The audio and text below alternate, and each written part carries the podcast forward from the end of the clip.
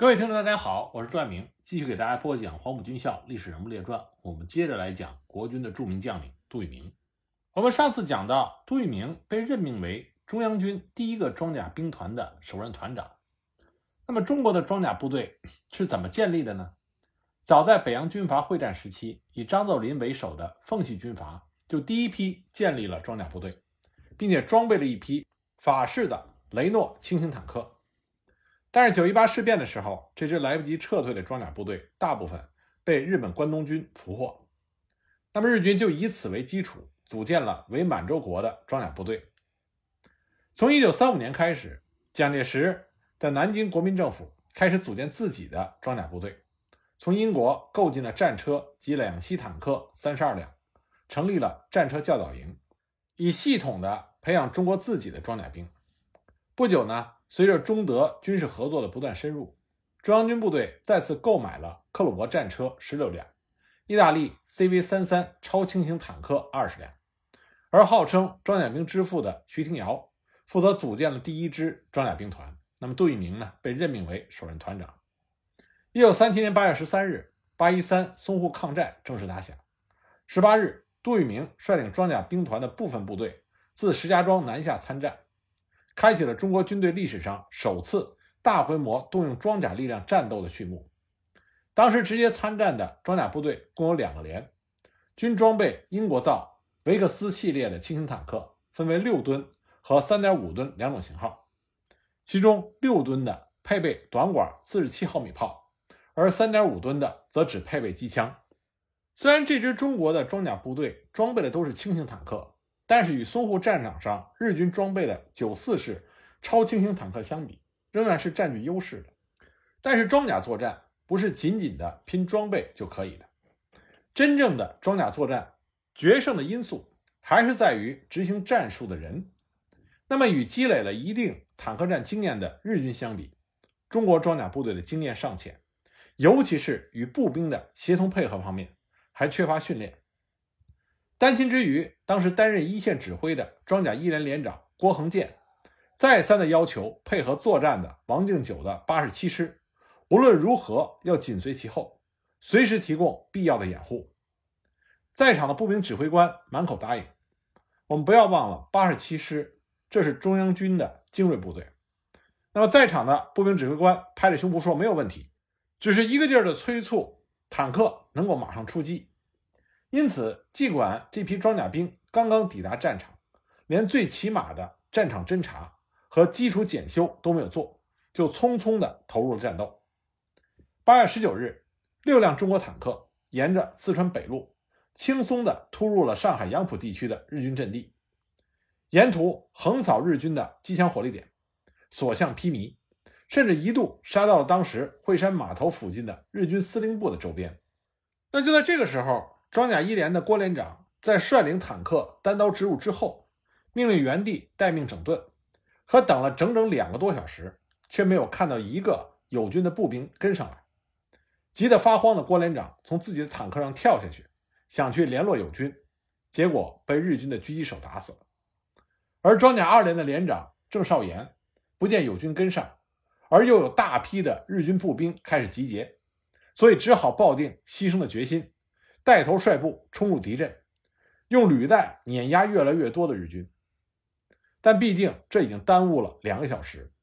日军已经在阵地上布置好了反坦克炮，一番紧促的射击之后，郑少岩连长连人带车以身殉国，其他的坦克只好选择撤回出发阵地。那么，中国装甲部队首次参战的过程虽然短暂，但却让高层的将领们认识到。装甲部队的确是威力强悍，但必须要强调步坦配合。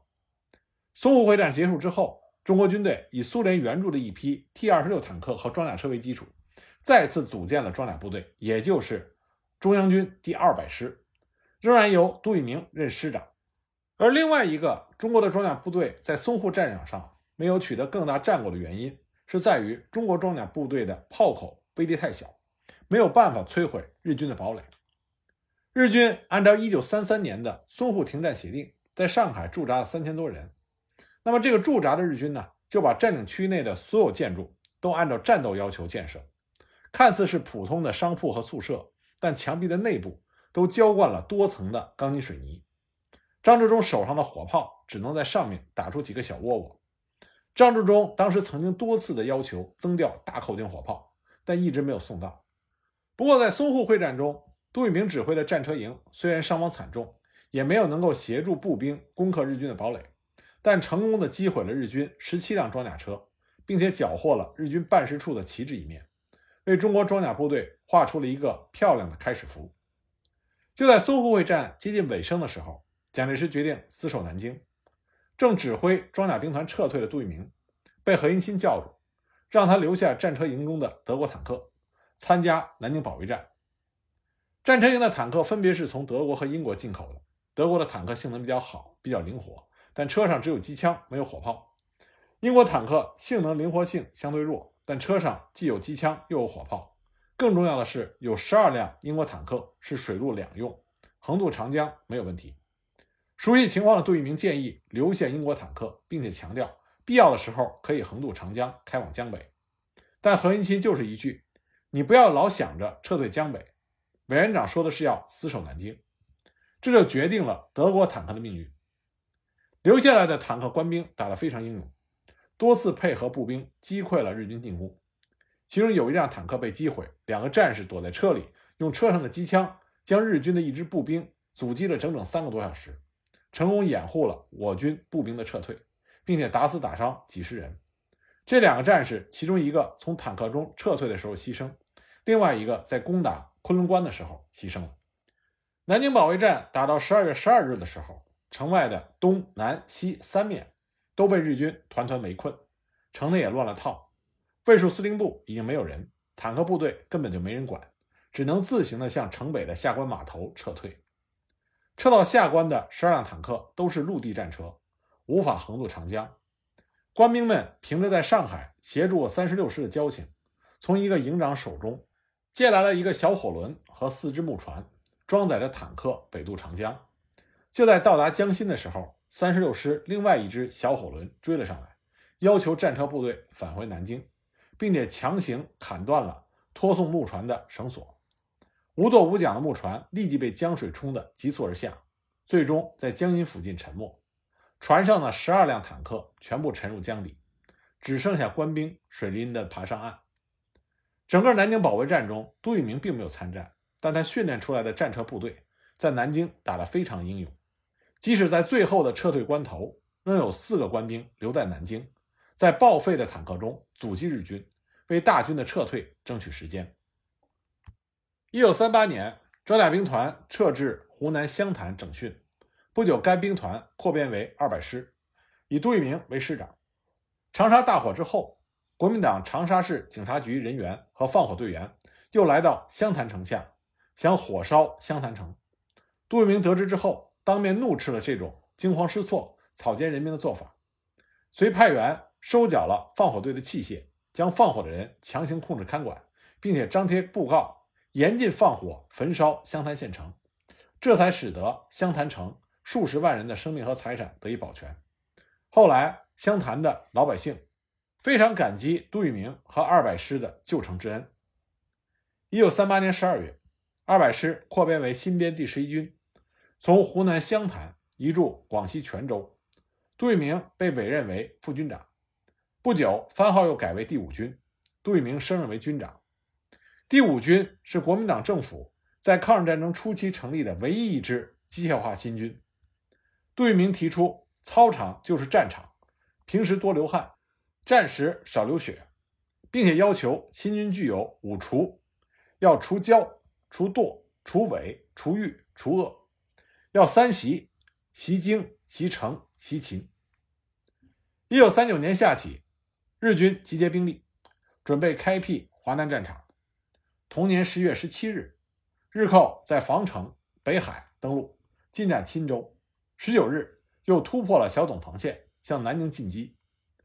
杜聿明的第五军奉命从泉州向南宁附近集中，准备攻击由钦州、防城登陆的北进之敌。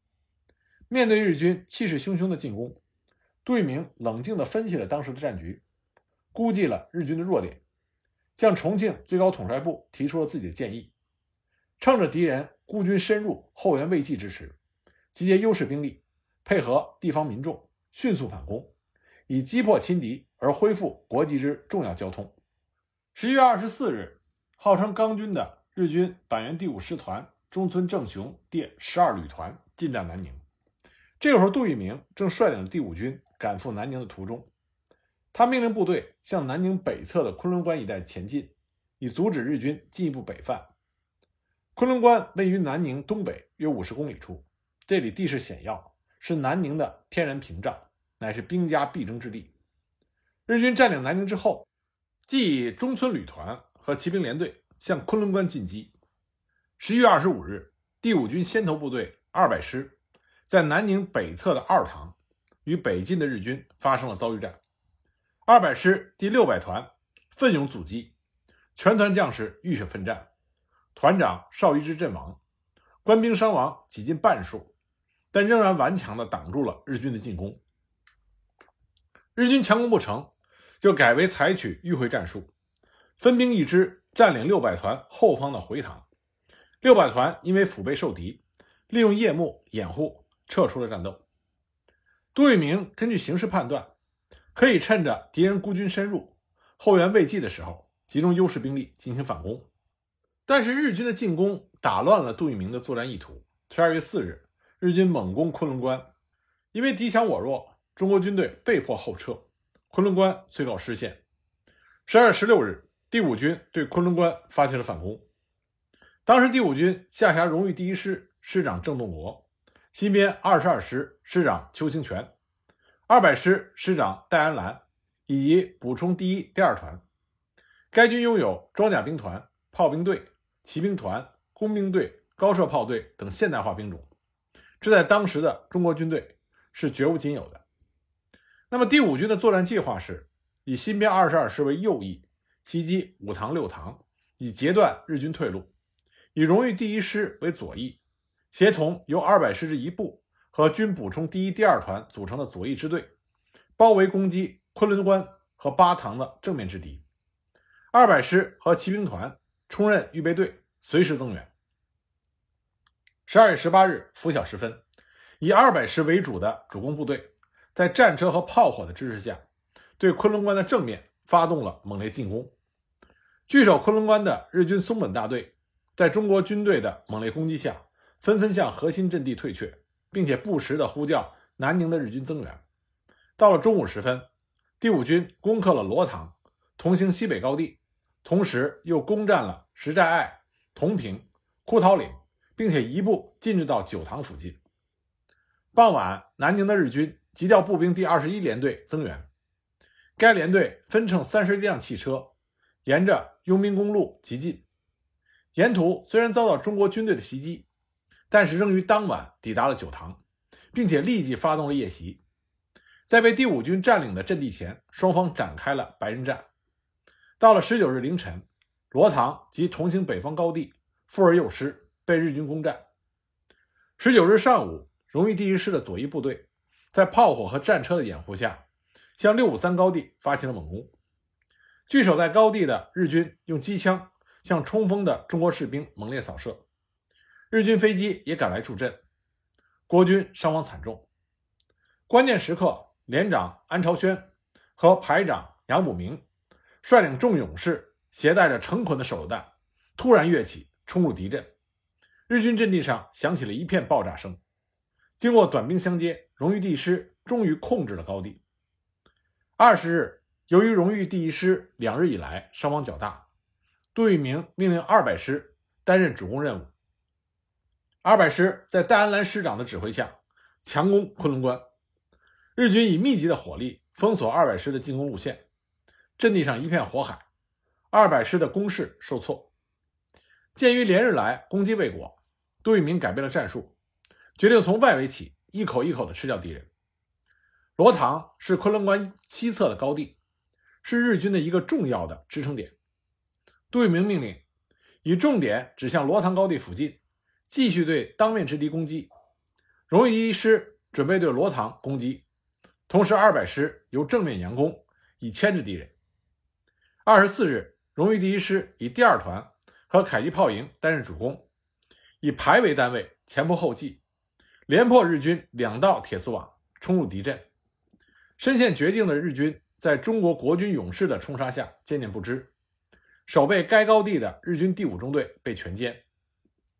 当罗塘战斗激烈进行的时候，日军第二十一旅团前往驰援，被荣誉第一师阻击在九塘东北地区。旅团长中村正雄亲自到九塘督战，被荣誉师第三团当场击毙。中村正雄生前在日记里写着：“帝国皇军第五师团第十二旅团之所以在日俄战争中获得了钢军的称号，那是因为我的顽强战胜了俄国的顽强。但是在昆仑关。”我应该承认，我遇到了一支比俄军更顽强的军队。二十五日下午，中国的三架轰炸机和一架驱逐机飞抵昆仑关，日军误以为是己方的飞机，忙铺置信号板示意。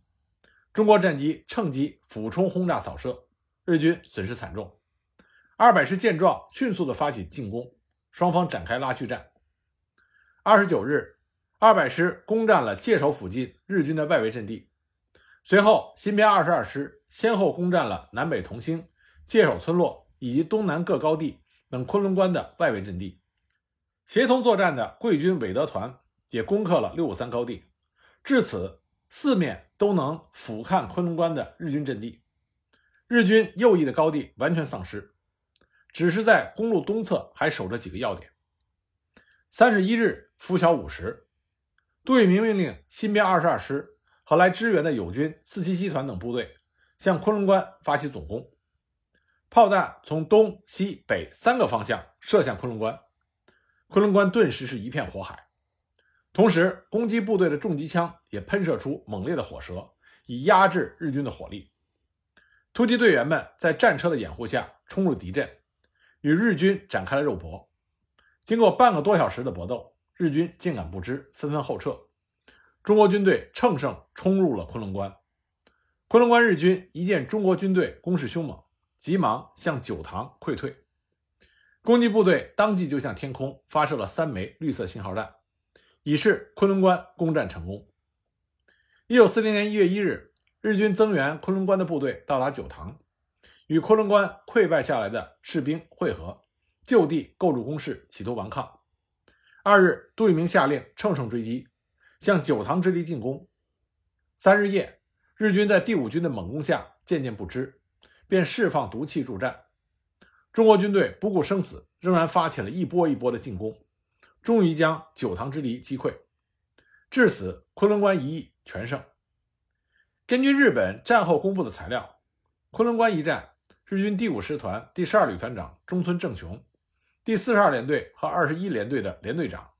第一、第二、第三大队的长官均被国军击毙，该旅团班长以上的军官死亡达到百分之八十五以上，士兵死亡四千多人，被国军俘虏一百多人。这一战，国军俘获的战利品有战马七十九匹、山炮十门、野炮十二门、战防炮十门、轻机枪一百零二挺、重机枪八十挺、步枪两千多支，还有子弹、手榴弹。各种炮弹等装备物资。昆仑关大捷，杜聿明指挥的第五军共有五千五百多人为国捐躯，一万一千多人流血负伤。战后，昆仑关竖起了一座陆军第五军抗日阵亡将士纪念塔，杜聿明亲笔书写了四百字的悼念碑文。昆仑关大捷使得国人异常的振奋，中外报刊纷纷报道。杜聿明接受了记者访问，他在其中强调说。有一点是需要着重宣传的，那就是要强调本军是民众的武力，民众是本军的父老。所以诸位要是记载这一次胜利，千万要带一笔，本军的胜利其实就是民众的胜利。一九四一年二月，杜聿明作为中缅印马军事考察团成员赴缅甸、印度、马来西亚做军事考察。一九四二年初，日军第十五军范田祥二郎。率四个师团分两路向缅甸进攻，中国派出了远征军，杜聿明为第一路副司令长官。中国和英国的军队集结之后，测定了作战计划，分三路南下迎击日军。杜聿明第五军为中路军，于三月九日接替了英缅军在铜鼓的防务。那么第五军首先到达铜鼓接防的就是戴安澜的二百师。那么同一天，仰光失陷。根据局势的变化，杜聿明决定由二百师在铜鼓及以南地区阻止日军的北犯，掩护远征军主力于平满纳附近集结，实施会战，破敌以收复南缅甸。二百师受命派出一支部队，在铜鼓以南三十公里处的皮尤河大桥附近埋伏，并且在桥上安放了炸药。三月十九日，日军五十五师团五百多人的搜索部队。行至桥的北端，突然一声巨响，皮尤河大桥轰然倒塌。